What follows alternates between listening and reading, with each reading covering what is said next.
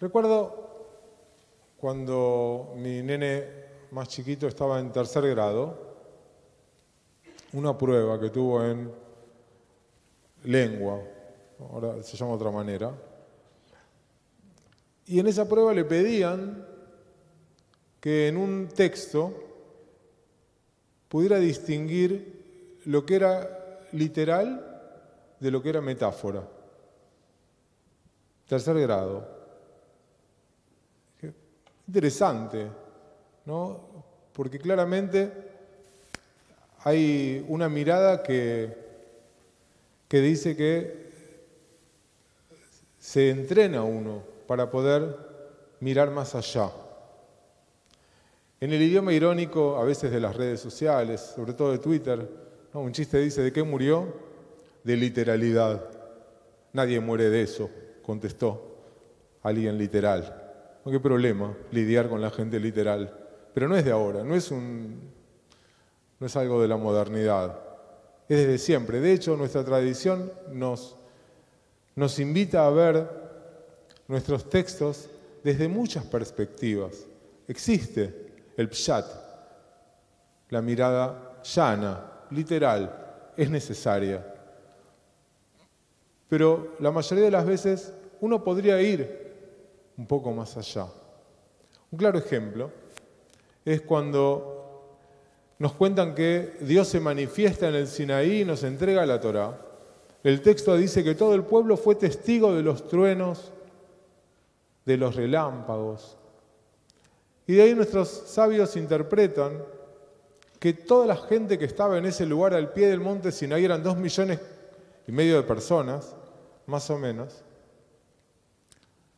Todos escucharon los truenos y todos vieron los rayos. En dos millones y medio de personas no había sordos, no había ciegos. Estadísticamente es imposible que eso pudiera suceder. ¿Qué dicen nuestros sabios? Fue un milagro. En ese momento de la revelación de Dios, nadie tenía ninguna dificultad para poder ver, para poder oír, para estar de pie incluso. Literal. Fue un milagro. Ahora quienes entienden este texto y la vida también, viendo un poquito más, más allá. El rabino de Sudlikov, que era el nieto del fundador del movimiento hasídico, escribió un libro, Degel Mahané Efraim, donde trae muchas historias y cuenta sobre cosas que decía su abuelo, un enorme rabino hasídico, el más grande de todos. Y él dice, escuché esta parábola de mi abuelo, el Baal Una vez, un músico tocaba un instrumento de una manera hermosa, con una dulzura extraordinaria. La música era tan conmovedora que todos los que la escuchaban no se podían contener y se lanzaron a bailar, a bailar casi frenéticamente. Cuanto más cerca estaban de este músico, más fuerte bailaban. Era como que la música los hacía saltar hasta el techo del lugar. En medio de la escena llegó una persona sorda que no podía escuchar el sonido del instrumento y solo veía a la gente bailando en éxtasis.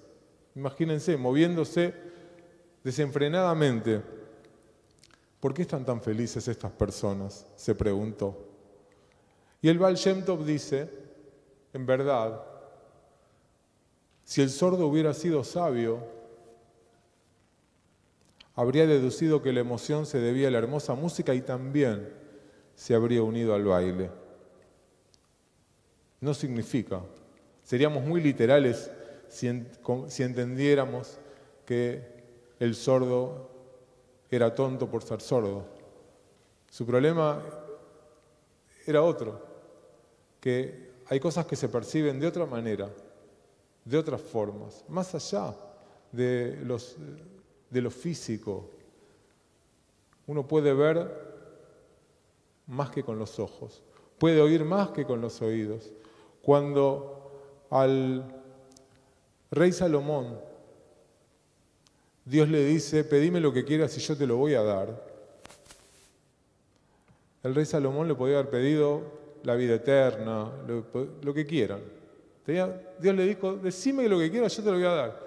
¿Y qué pidió? Un lev shomea, un corazón que escuche. Uno puede ir más allá de lo que simplemente se ve, de lo que simplemente se escucha. Hay cosas que hay que tener ese corazón abierto, esa cabeza abierta, esa predisposición a sentir. A veces por las dificultades de la vida, por diferentes situaciones, por nuestros contextos, un poco nos, nos ponemos una armadura, tal vez para protegernos, no está mal, ¿no? pero tenemos que saber también cuándo sacarla, cuándo abrirla y cuándo decidir abrirnos, ser más perceptivos. De esa manera tal vez, eh, a través de, la empatía, de diferentes actitudes, eh, podamos entendernos mejor, podamos entender el mundo mejor, podamos vivir mejor.